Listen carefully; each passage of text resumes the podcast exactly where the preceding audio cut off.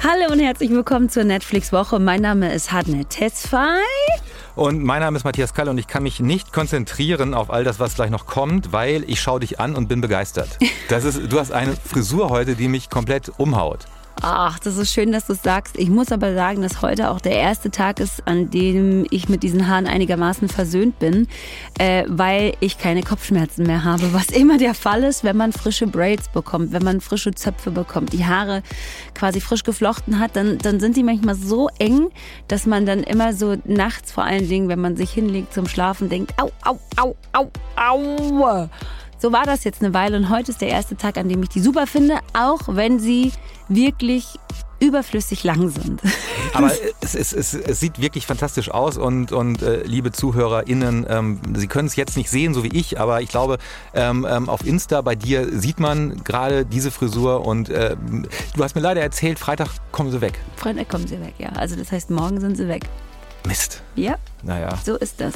Aber gut, komm, also heute Ja. können wir sie alle noch genießen, ja, und äh, sagen jetzt vielleicht, was wir eigentlich in diesem Podcast machen, Ah. weil wir nicht über meine Haare sprechen. Hm, Na gut, okay. Wir sprechen natürlich nicht nur über deine Haare, sondern wie immer über neue Filme, neue Serien, neue Dokus und aktuelle News aus dem sogenannten Netflix-Universum. Und heute haben wir einen Schwerpunkt, nämlich Sitcoms.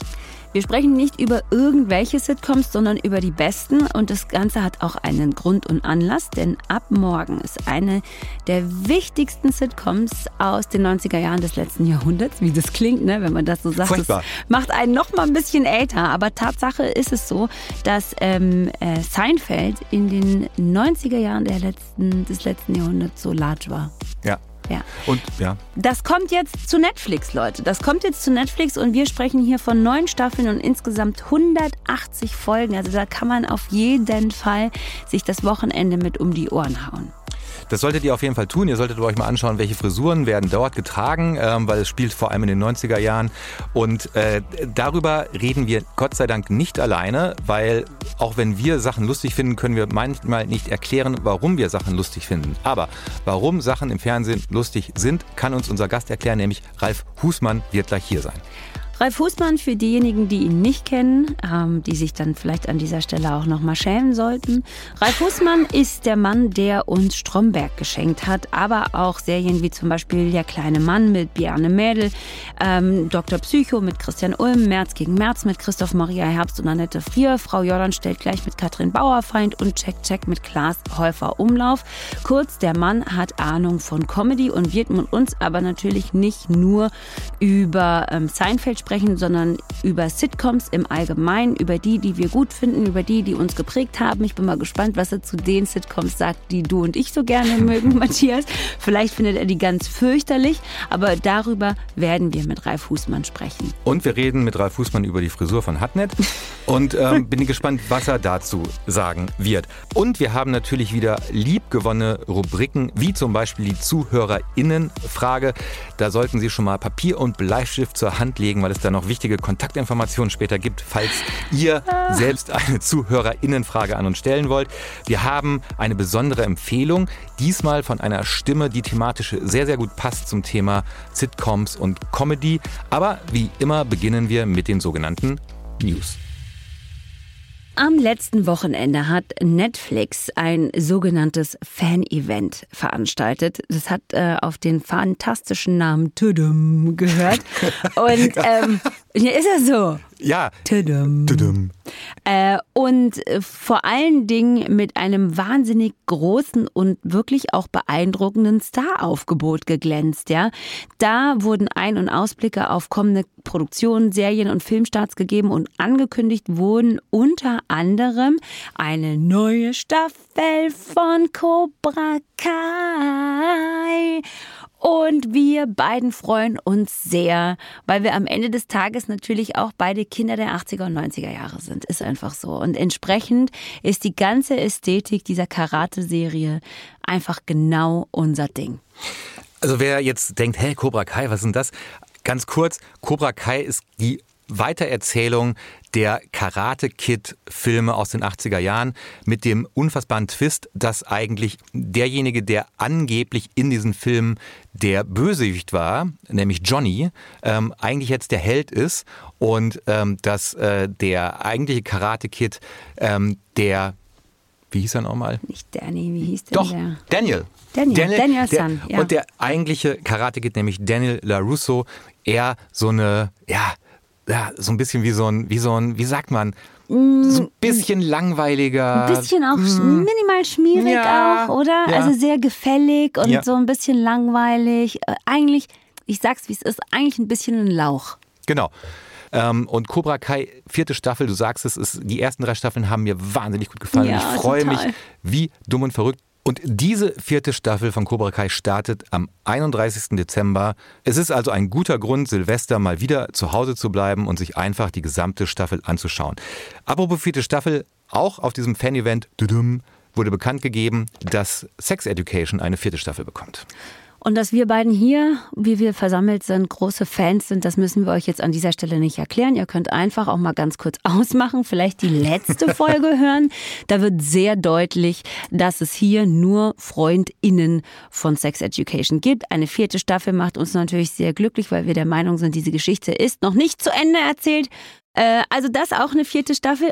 Und jetzt aber kommen wir mal vielleicht zu einer Neuankündigung. Eine erste Staffel, einen Teaser, den gibt's bis jetzt, und zwar für eine Comic-Adaption, von der du schon großer Fan bist. Und ich nach dem Trailer schon gesagt habe, ich glaube, ich mache so einen Moonwalk aus meinem Wohnzimmer, wenn das da plötzlich laufen würde. Wir reden über The Sandman. Ähm, Das ist eine Graphic Novel von äh, Neil Gaiman, die wahnsinnig viele Fans hat und die äh, in Deutschland überhaupt keine Aufmerksamkeit bekommen hat, aber im, gerade im angloamerikanischen Raum ähm, wurde das sehr, sehr, sehr gefeiert. Es ist auch eine der wenigen Graphic Novels, die es in die New York Times äh, äh, Bestsellerlisten geschafft hat. Und ähm, die wurde jetzt oder wird gerade für Netflix adaptiert als Serie. Ähm, Alan Heinberg, ähm, der zum Beispiel Wonder Woman geschrieben hat und Co-Produzent von OC Kalifornien war, ähm, äh, ist da federführend zusammen mit äh, David S. Goyer, der wiederum ähm, Batman The Dark Knight geschrieben hat mit ähm, Christopher Nolan zusammen. Das sind aber auch interessanterweise zwei äh, Menschen, die sehr, sehr unterschiedliche Ja. Arbeit bis jetzt gemacht haben an sehr, sehr unterschiedlichen ähm, Serien, oder? Und Filmen. Aber Also, das, das, das mag ich ja so gerne, weißt du, wenn du, wenn du, wenn, wenn Leute irgendwie Bock haben, eine Geschichte zu erzählen, aufgrund der Geschichte und nicht, weil das äh, äh, Genre, weil sie sich mal ausprobieren wollen, sondern weil sie einfach sagen, uns interessiert die Geschichte, gucken wir mal, was wir da erzählen können, ähm, auch wenn das jetzt vielleicht äh, mir vom, vom, vom, vom Setting, von dem, vom, vom etwas fremd erscheint, aber ich, wir versuchen das mal. Und diese Zusammenstellung mag ich gerne. Ähm, Hartnett hat der äh, Teaser äh, nicht so gefallen. Ähm, Aber was aber- ich auch super fand, ist, dass du mir das ja auch angekündigt hast, Ja. bevor ich den überhaupt gesehen habe. Also das, ich Ja, glaube nicht, dass es deins ist. Ne? mit- mittlerweile, mittlerweile bin ich mir da sehr sicher. Ich weiß, ist zum Beispiel, also was auch angekündigt wurde, ähm, und da meins ist es nicht. Da weiß ich gar nicht, wie es bei dir ist. Tiger King. Bevor wir über irgendwas weitersprechen, Tiger King, zweite Staffel, noch in diesem Jahr und zwar am 17. November. Also Tiger King, das ist ähm, eine, eine Doku gewesen, eine vierteilige Miniserie, in der ging es um einen ähm, Mann, der bei sich zu Hause ähm, Tiger gezüchtet hat. Joe Exotic ist sein Name. Und dieser Joe Exotic, der Tiger King, ähm, ist ein sehr streitbarer Zeitgenosse. Äh, es geht also in dieser Miniserie um eine Art Tigerzoo, die er gegründet hat, auf die Menschen kommen konnten und denen sie sich dann äh, diese Tiger anschauen konnten, bei Fütterungen zuschauen konnten und so weiter und so fort. Es geht aber natürlich nicht nur um diesen Zoo, sondern es geht vor allen Dingen auch um einen Blick in diese Welt, was für Menschen das eigentlich sind, die sich zu Hause Wildkatzen halten, ja. Und ich verstehe nicht, wie man sich dieses Drama nicht anschauen und total davon unterhalten sein kann. Du hast mich jetzt restlos überzeugt. Ich gucke es mir auf gar keinen Fall an. aber, aber ist egal, um- der, der, um- der Rest der Welt weiß, wird es tun. weiß. Der Rest der Ich- Welt ja. wird es tun. Die sozialen Medien werden voller Anspielungen und Memes sein, die du dann alle nicht verstehen wirst, weil du es nicht geguckt hast. Aber das ist fein. dein Ego wird es aushalten. Hoffentlich. Glaube ich schon. Aber Tiger King in diesem Jahr noch, Leute. Ja, Morgen startet eine ganz und gar großartige Miniserie. Die hört auf den Namen Made und basiert auf den Memoiren von Stephanie Land. Ähm, die Memoiren heißen Confessions of a Maid im Untertitel Hard Work, Low Pay and a Mother's Will to Survive. Also übersetzt harte Arbeit, geringe Bezahlung und der Überlebenswille einer Mutter. Und zwar geht es da um Alex. Alex ist eine junge Mutter, White Trash. Sie ähm, rettet sich aus einer gewalttätigen Beziehung und äh, ist fortan darum bemüht, ihren Lebensunterhalt, den für sich und ihre zweijährige Tochter, als Reinigungskraft ähm, zu finanzieren. Und das ist so wahnsinnig schwer anzusehen, wie es jetzt auch schon klingt. Das ist also die Geschichte von Alex, die hier sehr, sehr, sehr anschaulich und wirklich sehr einfühlsam, aber eben entsprechend auch sehr intensiv erzählt wird. Ich würde dir unfassbar gern in deiner Begeisterung komplett recht geben und dir folgen.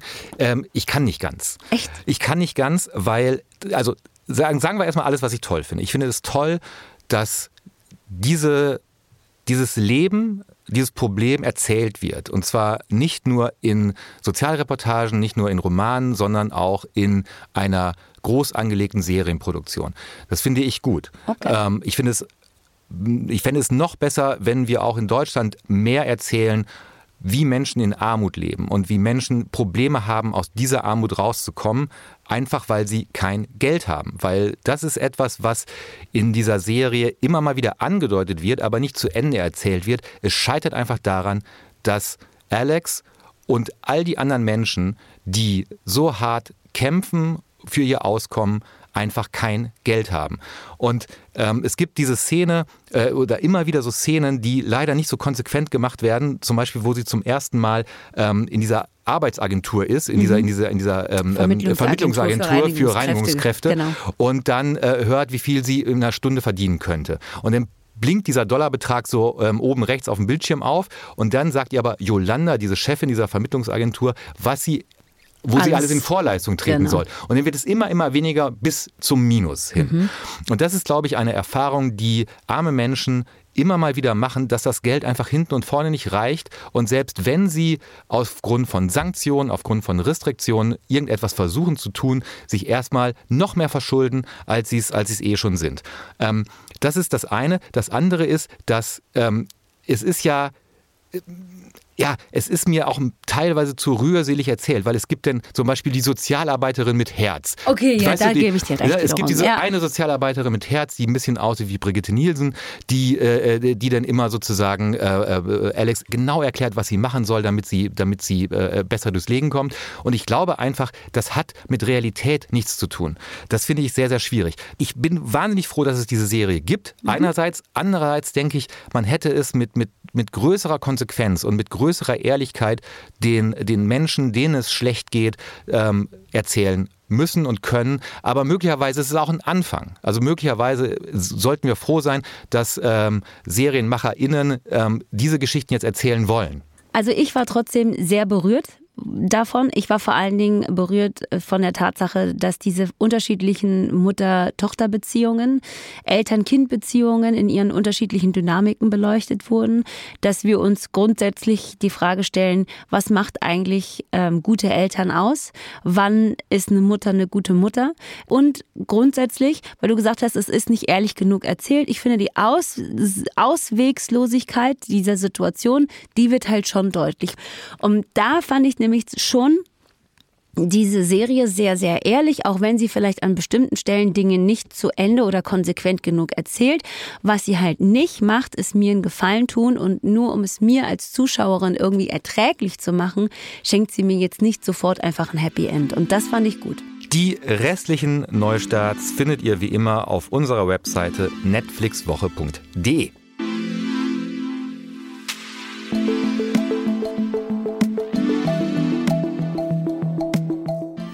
bestimmt versichert, ne? Nein. Oh.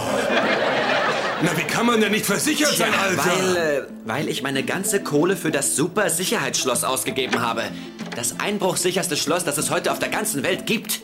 Allerdings hat es einen gewaltigen Konstruktionsfehler. Die Tür Muss nämlich geschlossen sein. Jerry, ich finde deine Sachen schon wieder. Ich werde den Fall lösen. Bin schon dabei, Kumpel. Ich bearbeite den Fall. spar dir das. Du brauchst mir auch den Mist nicht wieder zu besorgen. Das war ja keine Absicht. Lasst uns über Seinfeld reden. Wir haben es schon gesagt, ab morgen alle neun Staffeln, 180 Folgen bei Netflix verfügbar. Diese legendäre US-Sitcom, die von 1989 bis 1998 erfolgreich in den USA lief. Und äh, wir sind froh und dankbar, dass Hartnett und ich das nicht alleine einordnen müssen, sondern dass Ralf Husmann bei uns ist. Ralf ist vielleicht derjenige, der die lustigsten Sachen im deutschen Fernsehen geschrieben hat. Angefangen hast du, oder jedenfalls ich kenne dich seit du äh, Head-Autor bei Harald Schmidt warst, von 95 bis 98. Ähm, danach hast du die, wie ich finde, sehr tolle Sitcom Anke geschrieben. Du hast auch Stromberg entwickelt und geschrieben, auch den Kinofilm Check Check war, glaube ich, das letzte bei Pro7. Jedenfalls ist Ralf Fußmann verantwortlich für viele gelungene, lustige Sachen im deutschen Fernsehen. Deshalb freuen wir uns sehr, dass du hier bist, um mit uns über Seinfeld, über Comedy im Allgemeinen und Sitcoms im Besonderen zu sprechen. Hallo Ralf. Ja, schönen guten Tag. Das ist Herzlich doch. willkommen. Hallöchen. Na, um jetzt ins Thema reinzukommen, Seinfeld, erstmal noch mal ganz kurz, ne, um Die vielleicht Fakten. auch die, Gro die Größenordnung, die wir hier diskutieren, ne, also das muss für einem vielleicht jetzt noch mal vor Augen geführt werden, ja.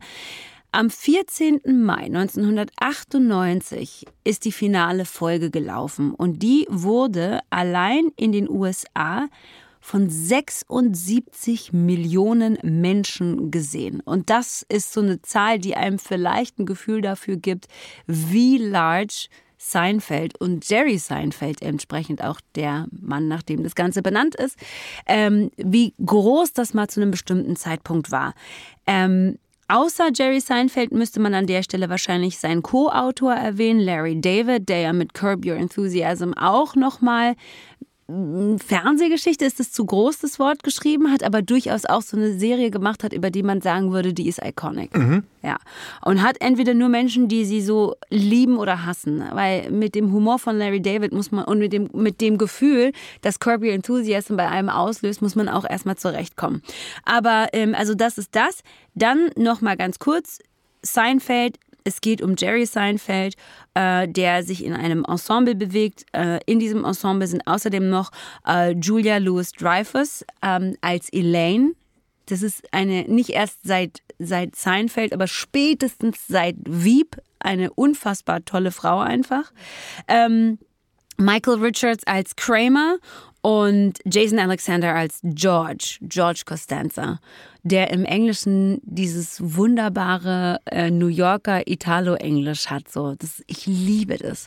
Das ist das und es, diese beiden, also diese vier vielmehr, ähm, es ist ein Freundeskreis, einige leben zusammen.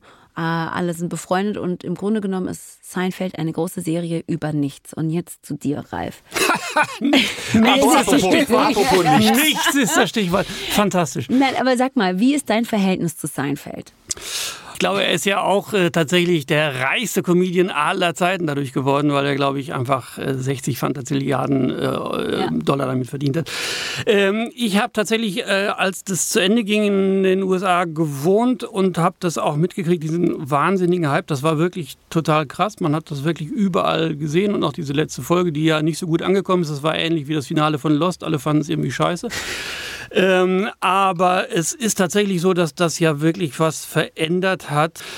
Ähm, man kommt da nicht so richtig dran vorbei, weil es auch immer so gut verkauft worden ist, dass man sagt, es ist jetzt plötzlich was Neues, weil no hugs, no learnings sozusagen bei den Leuten, äh, also im Ensemble. Das heißt, es wurde, keiner der Figuren hat was gelernt, es wurde sich nicht lieb gehabt am Ende der Folge und es ging eigentlich tatsächlich um den Humor von Jerry Seinfeld, der ja als Stand-up-Comedian angefangen hat und eben da, finde ich, relativ viel bewegt hat, weil er hat dieses Observational Comedy sozusagen ins Spiel gebracht. Also es geht eben nicht mehr darum zu sagen, wie ist es bei mir zu Hause mit meiner Freundin, wie ist es mit den Kindern oder so, sondern warum kommt die Rechnung im Restaurant immer in diesem komischen Ledereinband, was wollen die mir damit sagen? Ja. Äh, Und das hat, glaube ich, tatsächlich auch inhaltlich einiges verändert, Äh, aber so formal ist es ja eigentlich eine relativ traditionelle Sitcom. Ähm, was ist deine Lieblingsfolge, Matthias? Ist, weiß ich ja jetzt schon, ist äh, The Contest, der Wettbewerb. Eine Folge von von ähm, Seinfeld, in der im Grunde genommen es eine Wette gibt zwischen Jerry, Elaine, Kramer und George. Und es geht darum, wer es schafft, am längsten nicht zu masturbieren. Genau, und das Interessante ist, dass das Wort masturbieren nicht fällt. Das wollte der Sender nicht. Also die, die mussten das umschreiben.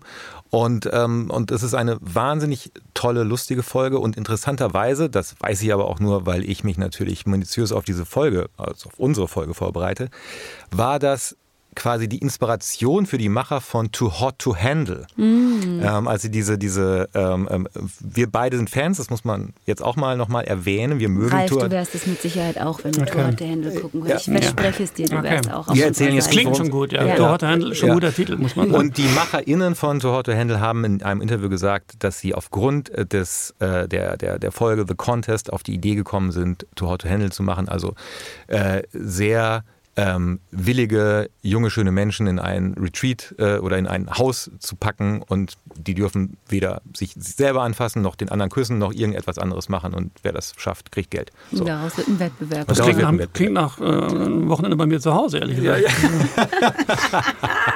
Aber ich glaube auch, das ist die Szene äh, oder die Folge, in der Kramer einen äh, seiner besten Auftritte hat. Und zwar ist folgendes: Sie gucken alle vier wohlgemerkt ähm, einer Frau in einem Haus gegenüber zu, die ist nackt und macht da sozusagen ihr Ding. Und Kramer geht so aus dem Bild. 30 Sekunden später kommt er wieder ins Zimmer, legt seine 100 Euro, äh, seine 100 Dollar auf den Tisch und sagt, I'm out. I'm Ja, out of das this stimmt. competition. Und dann du auch so denkst, wow, das ist, glaube ich, eine, einer der legendären Auftritte von Trifft Kramer auch. Elaine dann nicht noch JFK? Ist das nicht die Folge? Genau, Ja, das na, ist die Folge ja, mit JFK genau, und dem ja, ja. Virgin am Schluss und Ah, so. Und ja. alles kommt dann zusammen. Ja, ja, das äh, Chinese Restaurant ist, glaube ich, sozusagen Staffel 2 und war so für mich das, die erste Folge bei Seinfeld, die jetzt wirklich so ganz neues Terrain bestreitet, weil da geht es eigentlich nur darum, dass die äh, sozusagen ein chinesisches Restaurant betreten, eigentlich total hungrig sind und eben keinen Tisch kriegen. Und die ganze Zeit geht es eigentlich nur darum, dass die auf diesen Tisch warten. Äh, und das ist eigentlich äh, sowas, wo ich denke, daran kann man ganz gut festmachen, dass wir, es hätte es vorher in einer Sitcom so nicht gegeben. Also es gibt eben gar keinen Plot, es gibt gar keine Handlung, es gibt gar nichts, was jetzt irgendwo hinläuft, sondern eigentlich stehen die da nur und versuchen sozusagen äh, was zu essen zu kriegen. Und das ist eigentlich so die, glaube ich, aus meiner Sicht die erste Folge, und die ist tatsächlich erst in der zweiten Staffel, ähm, wo man sieht, ah ja, das ist tatsächlich was Neues und was anderes. Das ist ein gutes Stichwort, weil wir müssen mal einen Schritt zurückgehen. Du bist derjenige, der im Prinzip alles geschrieben hat, was im deutschen Fernsehen lustig war. Auf jeden wir haben es ja schon eingangs auch erwähnt. Du müsstest mal Hatnet und mir jetzt mal ganz kurz erklären, was ist eigentlich der grundlegende Unterschied ähm, zwischen Sitcom und einer reinen Comedy-Serie? Oder verschwimmen da die Begriffe? Es verschwimmen auf jeden Fall die Begriffe. Also ganz klassisch, traditionell äh, ist eine Sitcom eigentlich tatsächlich eine auf einer Bühne stattfindende Geschichte vor Publikum, vor Live-Publikum. Äh, produktionell heißt das, man trifft sich sozusagen am Montag mit allen Schauspielern, macht sozusagen eine, eine, eine Lesung. Dann werden die Sachen nochmal verändert, dann wird es nochmal umgeschrieben, dann geht es Dienstag in die ersten Proben. Es ist wie ein Bühnenstück sozusagen, was im Laufe einer Woche entsteht. Äh, die ganze Woche wird geprobt und am Freitag ist die Aufzeichnung vor Publikum. Und das ist äh, tatsächlich ein ganz interessantes Schauspiel, weil die Leute dann irgendwann nachmittags kommen und das zieht sich teilweise acht, 10, 11, 12 Stunden hin. So lange sitzen die Leute da auch, werden halt quasi wachgehalten von so einem Warm-Upper. Äh, Und das geht tatsächlich auch, glaube ich, nur in Amerika, weil in Deutschland würden die Leute nach zwei Stunden sagen, was soll der Quatsch, ich will nach Hause. Das, äh, machen Aber noch das sagen sie doch beim, ja, sagen halt doch beim Fernsehgarten auch nicht. Das stimmt, aber die lachen auch nicht an den richtigen Stellen. Die Amerikaner haben ja die Fähigkeit, sich den Gag auch viermal anzugucken und auch beim vierten Mal noch zu lachen. Das ist ja ganz wichtig für so ein Format. Ah, darf ich da kurz rein? Ich ähm, ähm, ähm, habe irgendwo gelesen und ich glaube, in dieser Friends Reunion Folge äh, kam das auch vor, dass der Writers Room natürlich immer dabei ist, auch während der Aufzeichnung vor Publikum. Und wenn ein Gag nicht funktioniert, wenn niemand lacht, dann ist Pause. Genau. Dann setzt sich der Writers Room hinter der Bühne zusammen Genau. und, und versucht, diesen Gag zu retten. Ja. So lange, bis das Publikum lacht. Ja, oder bis es zumindest was Besseres gibt. Also, also das, was man vorher hatte. Und teilweise machen ja die Schauspieler auch mal Fehler und so. Also das heißt, man setzt halt ganz normal wie in jeder klassischen Filmproduktion auch immer noch mal wieder an. Deswegen zieht sich das auch unter Umständen so lange hin. Aber das bedingt eben auch, dass man eigentlich diese ganz komische Twitter-Situation hat für die Schauspieler, die ja einerseits für das Publikum im Saal spielen müssen und andererseits für die Leute zu Hause. Was so ein ganz eigenes Spiel bedeutet, äh, weil man eben anders agiert, als wenn man nur vor einer Kamera steht und eben nur für die Kamera agiert. Und die Comedy-Serie ist in der Regel mit einer Kamera eben ohne Publikum, ganz klassisch, wie man eben den Film Film auch macht, also nicht mal chronologisch, sondern eben wirr durcheinander wird äh, gefilmt sozusagen. Das ist für mich sozusagen produktionell der wesentliche Unterschied zwischen einer Sitcom äh, und einer Comedy-Serie. Aber die Grenzen sind da in der Tat fließend, weil es gibt natürlich auch äh, Sitcoms, die jetzt nicht mehr vor Publikum aufgezeichnet werden, die jetzt auch nicht mehr ganz so produziert werden, aber trotzdem noch so eine Anmutung von äh, einer klassischen Sitcom haben oder so. Also es gibt sicher auch eine Textbuchdefinition äh, von Sitcom und Comedy-Serie, aber die Grenzen sind da in der Tat sehr verschwimmend. Ist denn am Ende Humor gar nicht so global, wie wir immer denken? Weil ich erinnere mich dran, als Seinfeld in Deutschland, ich glaube 1995 gestartet ist, bei Kabel 1 damals, da lief es ja schon sieben Jahre in den USA, die Einschlagquoten waren eher mau. Also eigentlich hat sich niemand dafür interessiert. Lag das an der Art und Weise, also genau was du beschreibst, diese Machart von Seinfeld war damals 1995 in Deutschland einfach noch nicht angekommen, die Leute haben es nicht verstanden? Oder liegt es einfach daran, dass jedenfalls damals, jetzt wo wir Netflix haben oder andere Streaming-Dienste und wir verschiedene Comedy-Formate uns anschauen können, ist es vielleicht anders, aber dass damals Humor eher lokaler funktioniert hat und dass man amerikanischen, britischen, skandinavischen Humor in Deutschland gar nicht so verstanden hat? Das ist sicher so. Also ich glaube, das äh, Seinfeld ist ja auch in Amerika sozusagen, äh, hat ja einen Jewish Factor mhm. sozusagen. Ne? Also es ist ja ein sehr jüdisch geprägter Humor. Äh, hat auch sehr viel damit zu tun, dass es in New York spielt, dass sozusagen diese Neurosen nur in New York, glaube ich, so stattgefunden haben. Und das war, es war sehr lokal geprägt. So. Das hat sich, glaube ich, auch in der Übersetzung nicht so wahnsinnig gut transportiert. Ich glaube, es gibt so ein paar Sachen, die sind einfach nicht gut übersetzbar und man hat auch glaube ich, da irgendwie gemerkt, man kommt da sehr schnell an seine Grenzen, äh, wenn man versucht, da was einzudeutschen. Äh, ich habe das ehrlich gesagt gar nicht mehr so genau vorm Ohr, wie das jetzt dann synchronisiert worden ist, aber das ist natürlich bei Humor eine ganz diffizile Angelegenheit. Das ist nicht so einfach übersetzbar. Und äh, Seinfeld war ganz speziell auch im Humor. Also man merkte, dass sowas wie The Big Bang Theory oder so, glaube ich, gut auch in Deutschland funktioniert, weil es, glaube ich, auch von der Humorfarbe äh, ganz anders funktioniert als Seinfeld und diese Verabreichung von Sitcom, das war für deutsche Verhältnisse in den 90ern, als man hier noch sowas wie Ritas Welt oder Alles Atze und so weiter gemacht hat, das, das hat sich nicht, äh, zumindest auf dem Sender damals, glaube ich, so nicht gefunden. Das hat auch bei Friends relativ lange gedauert. Also es ging, glaube ich, bei Friends erst los, als man angefangen hat, Jennifer Aniston sozusagen in, in äh, Haarspray-Werbung zu sehen, dachte man, ah ja, die macht auch eigentlich was anderes. So. Also ich glaube, das hat relativ lange gedauert bei verschiedenen Formaten und ich glaube, da ist die Fangemeinde relativ überschaubar und die gucken das dann aber im Original und die suchen sich das dann da, wo sie es finden können. Voll. Und gleichzeitig ist es aber, wenn wir jetzt auch vor allen Dingen über die 90er Jahre sprechen, schon auch nochmal spannend, dass es zur gleichen Zeit ja schon so Sachen gab wie äh, Fresh Prince of Bel Air zum ja, Beispiel, was genau. wahnsinnig genau. gut äh, funktioniert hat. Oder das, was du vorhin, bevor wir angefangen haben zu sprechen, nämlich äh, Roseanne, hat ja auch gut, glaube ich, ja. ist es nicht damals bei ProSieben sogar mhm. gelaufen mhm. ja. irgendwie? Ne, das hat ja auch alles gut funktioniert. Also insofern ist es, glaube ich, bei Seinfeld wirklich das, was du vorhin gesagt hast, dieses dass es ein sehr spezifischer Humor ist, der sehr an einen Ort, an eine bestimmte ähm, ich will nicht sagen Comedy-Schule, aber eine bestimmte Comedy-Art doch ja, irgendwie gebunden ist. Auf jeden Fall. Die ähm, sehr amerikanisch ist. Und insofern finde ich das jetzt total spannend für mich, das jetzt nochmal 20 Jahre später mir anzuschauen, um zu gucken, wie dieses Material gealtert ist. Weil wenn ich jetzt zum Beispiel an Friends denke, ja, weil ich natürlich in der Vorbereitung auf heute so ein paar Friends-Folgen nochmal mir angeguckt habe und war ganz überrascht darüber, dass ich Friends mir nicht einfach beliebig rausholen und angucken kann, so vor allen Dingen losgelöste Folgen kreuz und quer gucken kann, ähm, sondern schon so eine bestimmte Abfolge brauche, um da reinzukommen. Das fand ich ganz interessant, äh, Nummer eins. Aber wie gesagt, es gab in den 90er Jahren schon auch amerikanische ähm, Sitcoms, die man gerne geguckt hat. Friends war eine davon. Und für mich ist das auch, muss ich ehrlich zugeben, wahrscheinlich zusammen mit dem Fresh Prince of Bel Air die prägendste. Von all den Sachen, die du jetzt gemacht hast, ne? Also Stromberg, der kleine Mann, äh, Dr. Psycho, März gegen März, ähm, Frau Joran stellt gleich, check, check und so. Wenn du dir das alles anguckst, was war dein absolutes Lieblingsprojekt und warum? Oh, das kann ich, das ist, das ist einfach nicht zu beantworten.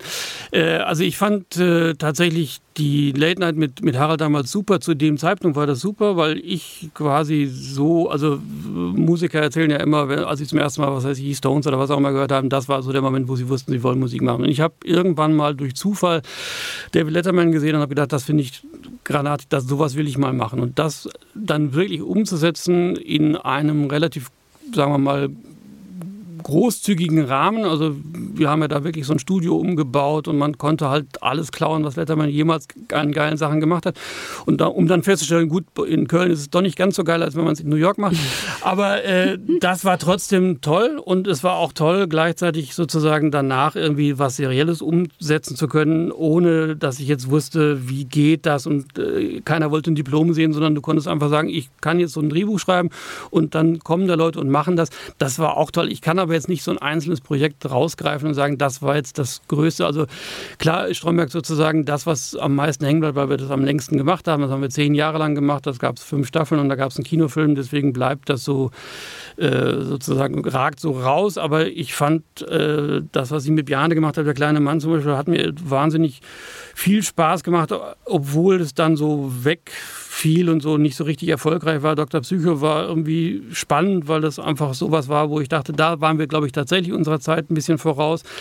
Und da gab es auch Anfragen aus den USA, das nochmal als Remake zu machen. Und da habe ich mich nochmal so sehr damit beschäftigt und dachte, das, also da wäre was drin gewesen. So, da habe ich einfach das Gefühl, das hat leider nicht die Chance gekriegt, die es eigentlich verdient hätte. Und so. also es Müssen wir kurz unseren sehr jungen Zuschauern erklären, eine Serie, die auf ProSieben lief. Christian Ullmann genau. spielte einen Kriminalpsychologen, der genau. eine sehr, ich sag mal, buschikose Einheit äh, beraten sollte. Ähm, gleichzeitig ist ihm seine Frau weggelaufen und ähm, was sich anhört wie äh, ein trauriges Melodram, hast du ähm, zu einer lustigen äh, äh, Serie. Ja, genau. Es war so der Versuch, sozusagen Krimi und lustig zu verbinden. So. Und das, das hast du ja nochmal versucht, nämlich du hast äh, für den MDR drei Tatorte geschrieben. Ja, das, ist, das gehört jetzt nicht zu den Highlights. Ach so. Die hat mir gerade angesprochen. Hat. Äh, ja, das stimmt. Das habe ich nochmal versucht. Das hat aber im Tatort tatsächlich aus äh, sehr vielen Gründen nicht funktioniert, finde ich, nicht funktioniert. Ähm, was äh, äh bedeutet eigentlich, ich frage mich das wirklich, der Begriff Dramedy? Hm. Es ist, glaube ich, der Versuch, äh, tatsächlich genau so einen Genre-Mix zu schaffen, also eben äh, was Emotionales äh, mit was Lustigem zu verbinden. Also es gab ja so lange dieses klassische Sitcom ist ja eigentlich eher angelegt, ist wirklich Lacher an Lacher zu reihen. Also man kann ja manchmal einfach, wenn man nur diesen, diesen äh, das Gelächter hört, sozusagen gibt es ja so eine, so eine Taktung so. Ne? Also wenn man mhm. muss, muss den Text ja gar nicht hören, sondern nur das Gelächter und man weiß, es kommen zwei kleine Lacher, dann kommt der große Lacher, dann kommt äh, nichts und dann kommt wieder so. Es gibt ja so ein, wie so eine musikalische Taktung.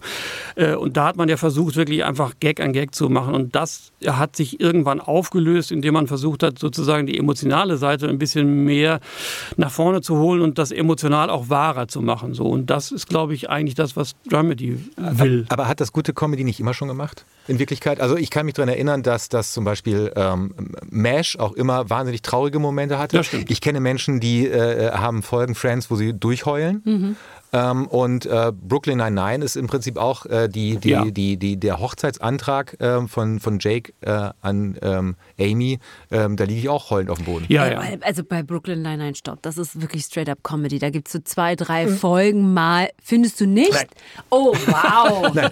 Ich finde, ich finde den, den Heiratsantrag phänomenal geschrieben. Ich finde die ähm, ähm, Folge, wo äh, Terry selbst Opfer äh, von Polizeigewalt gegenüber Schwarzen wird, äh, großartig geschrieben. Ähm, und das sind so die Momente, wo ich denke, warum muss man da jetzt, also das wird Brooklyn Nine-Nine nicht passieren, dass man auf einmal diesen Stempel Dramedy draufsetzt, aber warum müssen wir Schubladen aufmachen, Sachen reintun, Schubladen wieder zumachen? Weil mhm. ich glaube, dass, mhm. dass, dass ich, ich glaube zum Beispiel, dass immer, wenn, wenn du etwas erzählst oder etwas zeigst, wo Menschen lachen, dann ist das ja eine Emotion, dann ist das ja emotional. Mhm. Und, und dann bin ich auch möglicherweise, wenn ich eh schon bereit bin zu lachen, bin ich vielleicht auch mehr bereit, kurz danach auch mal zu weinen. Ja, ist. das stimmt, das ist total so. Aber äh, das ist ja bei allen diesen Genre-Einordnungen. Also ich tue mich da auch immer wahnsinnig schwer zu sagen, das ist jetzt eine Sitcom, das ist eine Comedy-Serie mhm. und so und das ist eine Dramedy. Das braucht man, glaube ich, in erster Linie zum Verkaufen. Also ich tue mich da auch immer sehr, sehr schwer, meine eigenen Sachen irgendwie einzuordnen. Ja. Ich will jetzt mal ein bisschen größer werden. Welches ist eure absolute Lieblings-Comedy-Serie aller Zeiten? Uh. Also ich jetzt tatsächlich, obwohl das, eine, es ist wirklich schwer, aber ich, weil sie ja, glaube ich, für mich die prägendste Serie des, der letzten Dekade war, würde ich sagen Louis. Ich würde, ich würde tatsächlich Cheers sagen, weil ähm, als ich äh, noch ein pubertierender äh, Klecks in Ostwestfalen war, da lief Cheers im ZDF und ähm, das war das erste Mal, dass ich im Fernsehen wirklich mich ausgeschüttet habe vor Lachen und es gleichzeitig nicht fassen konnte, was die sich da für Gags um die Ohren hauen. Mhm. Gut, dann sag ich tatsächlich äh, The Fresh Prince of Bel Air. Das lief Samstagnachmittags auf RTL. Du hast Woche für Woche auf diese Folgen gewartet. Ich wollte mhm. so aussehen wie die, ich wollte so reden wie die. Also ganz unabhängig davon, dass die tatsächlich ja auch so aussahen wie ich. Aber ich wollte so angezogen sein wie die. Ich wollte einfach so cool sein wie die und auch so lustig sein wie die. Äh, das war so popkulturell so das Ding für mich. Also insofern bleibe ich beim Fresh Prince of Bel Air. Mhm. Können wir alle mitleben, ne? Ja, ja, das kann ich total nachvollziehen. Also ich glaube, das ist auch äh, für, du bist ja ein bisschen jünger als ich. Ein äh, bisschen. Äh, und da ist, also das höre ich oft, ich. also ich habe das oft bei Studenten sozusagen, dass die das zum Beispiel sagen, also dass die Verspenden sozusagen als Studenten als sowas, hat nicht. Studenten. Ja. Früher. Also ich bin auch schon raus aus dem Studentenalter. Ja, Freunde. meine Studenten sind ja immer älter als die anderen Studenten, weil ich oft an äh, Hochschulen unterrichte, wo das sozusagen der zweite Bildungsweg ist. So, da sind die ja dann schon ein bisschen, und da sind sie schon eher dein Alter. Da siehst du also. mal. Und dann können wir uns alle auf Fresh Prince einigen. So. Da seht ihr mal. Ralf, vielen, vielen Dank dafür, dass du bei uns warst. Danke für deine Zeit, danke für deine Expertise, danke auch für deinen professionellen Blick auf dieses Thema, weil es ja dann doch immer noch mal Sachen für einen selber, ähm, äh, der oder die man das ja nur als Konsumentin sozusagen guckt, äh, noch mal besser einordnet. Vielen Dank dafür. Ja, das war mir eine Freude. Ich danke auch. Wir werden jetzt die äh, neuen Staffeln Seinfeld mit anderen Augen sehen können. Ja, auf jeden Fall. Also ich werde es noch mal äh, anders auf mich wirken lassen jetzt. Das ist alles dir zu verdanken, Ralf. Sehr schön. Vielen Dank. Danke.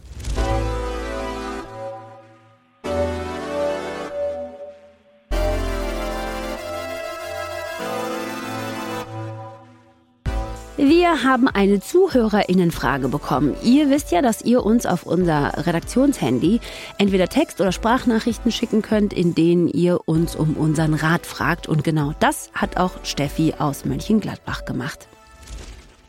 Hallo, mein Name ist Steffi und ich komme aus Mönchengladbach und ich habe mit meinem Mann super gerne die Serien The Last Kingdom und Vikings geguckt und ja, jetzt suchen wir etwas Vergleichbares, was genauso spannend ist. Ähm, vielleicht habt ihr da ja einen Tipp für uns.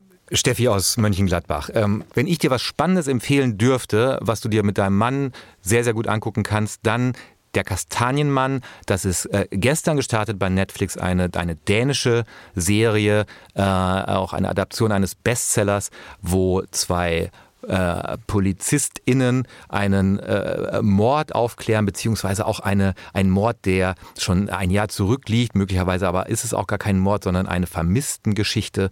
Und ähm, an den ähm, ähm Tatorten werden Kastanien Männchen gefunden. Und die, die Spur führt auch zurück in die 80er Jahre. Und äh, das ist ähm, eine klassische, tolle skandinavische Krimiserie, aber die wirklich gut erzählt ist, mit einem unfassbar tollen Twist kurz vor dem Ende. Und was Spannung angeht, kann man diese sechs Folgen dieser Serie wirklich, wirklich nur empfehlen. Und ähm, was Vergleichbares, ähm, da, also was, was, was wir wissen, ist, dass ähm, ein Spin-off von Vikings angekündigt wurde. Ah ja? Ja, und zwar äh, äh, erscheint im kommenden Jahr Vikings Valhalla. Mhm. So. Ähm, wenn du so lange warten magst, dann ähm, hast du das. Und ich glaube, Ende des Jahres, das wurde auch bei dem äh, Fan-Event angekündigt, The Witcher. Äh, Könnte auch passen. Könnte auch passen. The Witcher könnte auch passen, aber äh, Steffi, wenn es dir vor allen Dingen um dieses skandinavische Setting geht und diese Thematik äh, Wikinger und wie wird das alles erzählt, dann habe ich noch einen Tipp für dich, der vielleicht nicht ganz so spannend, aber sehr, sehr lustig ist dafür, und zwar Norsemen. Norsemen kann man sich auch anschauen, wenn man sich so für Wikinger und so weiter und so fort interessiert. Das ist eine Comedy-Serie und erzählt die Geschichte eines Dorfes, Dorfes, eines Wikingerdorfes äh, um das Jahr 790 in Norwegen. Ähm, es geht da um Königinnen, um Könige, um Mord und Totschlag. Das lässt sich leider nicht anders sagen, denn die ähm, Serie ist manchmal super blutrünstig. So. Und auf der anderen Seite ähm, komplett überzeichnet. Deshalb konnte ich das sogar äh, sehr gut gucken, auch wenn ich mich eigentlich überhaupt nicht für Wikinger interessiere. Aber so dieses Plündern und das, ähm, naja, mir fällt jetzt kein anderes Wort ein, barbarische dieser Zeit, ja, dieser Zeit, ist ja nur der Zeit einfach geschuldet, das wird da sehr, sehr unterhaltsam tatsächlich erzählt. Manchmal aber so kühl, dass du dir schon so denkst, so, haha, Schauer, Schauer, weil es halt lustig, aber wahrscheinlich auch recht nah am Original ist. Also ich würde dir Norseman empfehlen. Gibt es drei Staffeln von und die sind wirklich, wie gesagt, sehr, sehr unterhaltsam. Und für alle anderen HörerInnen hier nochmal Ihr könnt uns erreichen. Entweder. Dein Moment. Achtung, meine yes. Damen und Herren, Matthias Kalle und sein Moment. Schicken Sie uns entweder eine Mail an kontakt.netflixwoche.de oder eine Sprachi bzw. Ein Texti. Jesus, ein Texti. An die 0152 900 20 195. Und ich spreche diese Ziffern immer wieder neu ein. Das kommt nicht vom Band. Nee, machst du jedes Mal neu und ich finde es so lustig, weil ich, du einfach gefühlt ein anderer Mensch bist, wenn du das machst. Nummer eins, du fängst an, äh, die, unsere ZuhörerInnen plötzlich zu siezen, was du sonst ah. den ganzen Podcast über nicht machst. Aber immer wenn du diese Telefonnummer liest, bist du dann sofort so im, weiß ich nicht, bist du gefühlt so 1900, ja, vielleicht 1988 im ZDF. Da bist du plötzlich, wenn, ja. du, wenn du das machst. Das ist so lustig. Du bist einfach ein anderer Matthias Kalle dann. Alle Angaben wie immer ohne Gewehr. Ähm, äh, ja, aber wenn ihr jetzt nicht mitgekommen seid, obwohl Matthias Kalle das ja wirklich ganz und gar hervorragend und vorbildlich vorgetragen hat, ist auch alles nochmal in den Shownotes, okay? So. Bevor wir uns verabschieden, gibt es jetzt noch mal eine ganz besondere Empfehlung, die zur Abwechslung mal nicht von uns kommt, ja, weil sonst empfehlen wir euch ja, ja. die ganze Zeit irgendwelche Sachen und wahrscheinlich denkt ihr, Mann, Alter, Matthias hat nicht, ich habe überhaupt nicht den gleichen Geschmack wie ihr. So lasst mich doch. Aber das ist genau der Moment, ja, wo wir dann so, sozusagen fremde Tipps für euch haben von Menschen, die aber auch äh, eine gewisse Expertise in dem Bereich haben. Und dieses Mal, und ähm, ich freue mich gleich schon, die Stimme zu hören, äh, äh, diesmal äh, kommt der Tipp von Nadja Reichert. Das ist unter anderem die deutsche Synchronstimme von Rachel aus Friends, also von Jennifer Aniston. Und weil Nadja Reichert eine sehr, sehr gute Synchronsprecherin ist, ähm, hat sie auch bei vielen Serien Dialogregie bereits geführt. Und jetzt bin ich gespannt, was sie uns präsentiert und empfiehlt. Heute möchte ich den Film Spiel auf Bewährung besonders Eltern empfehlen, sich diesen Film gemeinsam mit ihren jugendlichen Kindern ab 15 Jahren anzusehen. Spiel auf Bewährung ist ein amerikanischer Spielfilm mit Dwayne Johnson aus dem Jahr 2006 und basiert auf einer wahren Begebenheit, die dort gedreht wurde, wo sie stattfand. Im Camp Kilpatrick, einem Jugendstraflager in den Santa Monica Mountains im Westen von Los Angeles County, Kalifornien. Das Camp ist bekannt für sein Sportprogramm. Dwayne Johnson nun spielt in dieser Jugendstrafanstalt einen Bewährungshelfer, der den Versuch unternimmt, innerhalb von vier Wochen einer Gruppe jugendlicher Schwerverbrecher den Sinn für Selbstachtung und Verantwortung zu übermitteln. Und das tut er, indem er die ganze Gruppe in ein Footballteam verwandeln will. Diesen Film finde ich persönlich für Jugendliche sehenswert, weil er aufzeigt, dass die herkömmlichen Glaubensmuster, dass Böse immer böse ist, hier nicht greifen sondern dass der Mensch in seinem Denken, Fühlen und Handeln sehr wohl restrukturierbar ist, wenn man es schafft, die Empathie in ihm selbst zu aktivieren. So, und dieser Film Spiel auf Bewährung zeigt vor allem, dass es letztendlich immer um die Freundschaft geht um die wir als Menschen im Grunde kämpfen müssen, weil sie uns ja sehr viel tiefer miteinander verbindet und dadurch auch Zerstörung in Wohlgefallen auflösen kann. Und das kommt am Ende in diesem Film besonders heraus, als wirklich alle in der Pause vor der zweiten Halbzeit in ihrem Footballteam vollkommen resigniert in der Garderobe sitzen und plötzlich genau diese Erkenntnis sich durch sie selbst bahnbricht. Und diese Szene, in der eine ungeahnte Motivation das gesamte Footballteam ergreift, mit der niemand mehr gerechnet hätte, führt diese jungen straffällig gewordenen in eine komplett neue Sichtweise und weiterführende Lebensphase. Und deshalb empfehle ich diesen Film Spiel auf Bewährung und verabschiede mich ganz herzlich als eure Nadja Reichert, Stimme von Jennifer Aniston aus der Serie Friends. Geil. Ich hätte das nicht erwartet. Ich habe nicht, aus welchen Gründen auch immer, äh, und da muss ich mich vielleicht auch mal selber hinterfragen, von Nadja Reichert ein Sportdrama erwartet, aber sie hatte sich damit natürlich sofort einen Platz in meinem Herzen äh, Stimmt, empfohlen. Du hast, ja, du hast ja so Softspot für Ich habe Softspot für Sportdramen und ich habe natürlich vor allen Dingen auch einen, einen Softspot für Dwayne The Rock Johnson und Exhibit, der da auch mit drin spielt. Also der von Pimp My Ride und der von Paparazzi der eigentlich ein guter Rapper war, aber irgendwie dann nur noch irgendwie Autos gepimpt hat auf MTV. Also die beiden spielen da mit und deswegen, ja, denke ich mir, hooray, Nadja Reichert für diesen Tipp. So, aber das war's für heute schon. Mir hat's großen Spaß gemacht. Eh klar. Ja, natürlich. Entschuldigung. Was machen wir denn nächste Woche? Ich glaube, wir haben schon ein Thema. Nächste Woche beschäftigen wir uns mit einer neuen deutschen Serie, die so abgefahren ist, dass ich im ersten Augenblick nicht glauben konnte, dass es sich hierbei um eine wahre Begebenheit handelt, und zwar The Billion Dollar Code. Also es geht um ein paar deutsche Programmierer, die niemand Geringeres als Google verklagen. Und zwar, weil sie sagen, Freunde, der Algorithmus, mit dem ihr Google Earth gebaut habt, das ist eigentlich unserer, den habt ihr geklaut und dafür wollen wir entsprechend kompensiert werden. Es ist eine wahre Geschichte, eine deutsche Geschichte und die erzählt Oliver Ziegenbeik zusammen mit Regisseur Robert Thalheim. Und genau die beiden werden bei uns zu Gast sein. Wenn ihr, liebe HörerInnen, es nicht aushaltet bis kommende Woche, dann Schaut auf netflixwoche.de vorbei, wo es nicht nur diese Folge zum wiederholten Hören gibt, sondern auch alle wichtigen Neustarts der Woche. Infos zu diesem Podcast, zum Beispiel auch die Nummer, die ich so professionell vorgelesen habe. Und wir freuen, wir freuen uns dann drauf, euch nächsten Donnerstag wieder hier begrüßen zu dürfen. Äh, wünschen euch bis dahin eine spannende Netflix-Woche und vergesst nicht, das zu abonnieren, was wir hier machen, damit ihr keine Folge verpasst. Auf Spotify, auf Apple und überall ansonsten, wo es Podcasts gibt. Das war's von mir.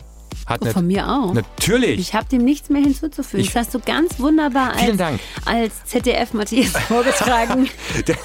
scheiße. Manns arme ZDF, das kann doch auch gar nichts dafür, ne? Liebe Grüße ans ZDF, die hören uns natürlich Wie, die auch können da nichts dafür. Ich kann da nichts für. Guck dir diese, diesen Film über Freundschaft an. Und ja, dann meinte, dann wäre ich nicht so eine, dann wäre ich nicht so eine schlimme Kollegin, meinst du, ne? Ja, ja. Bis nächste Woche. Ciao, Leute. Tschüss.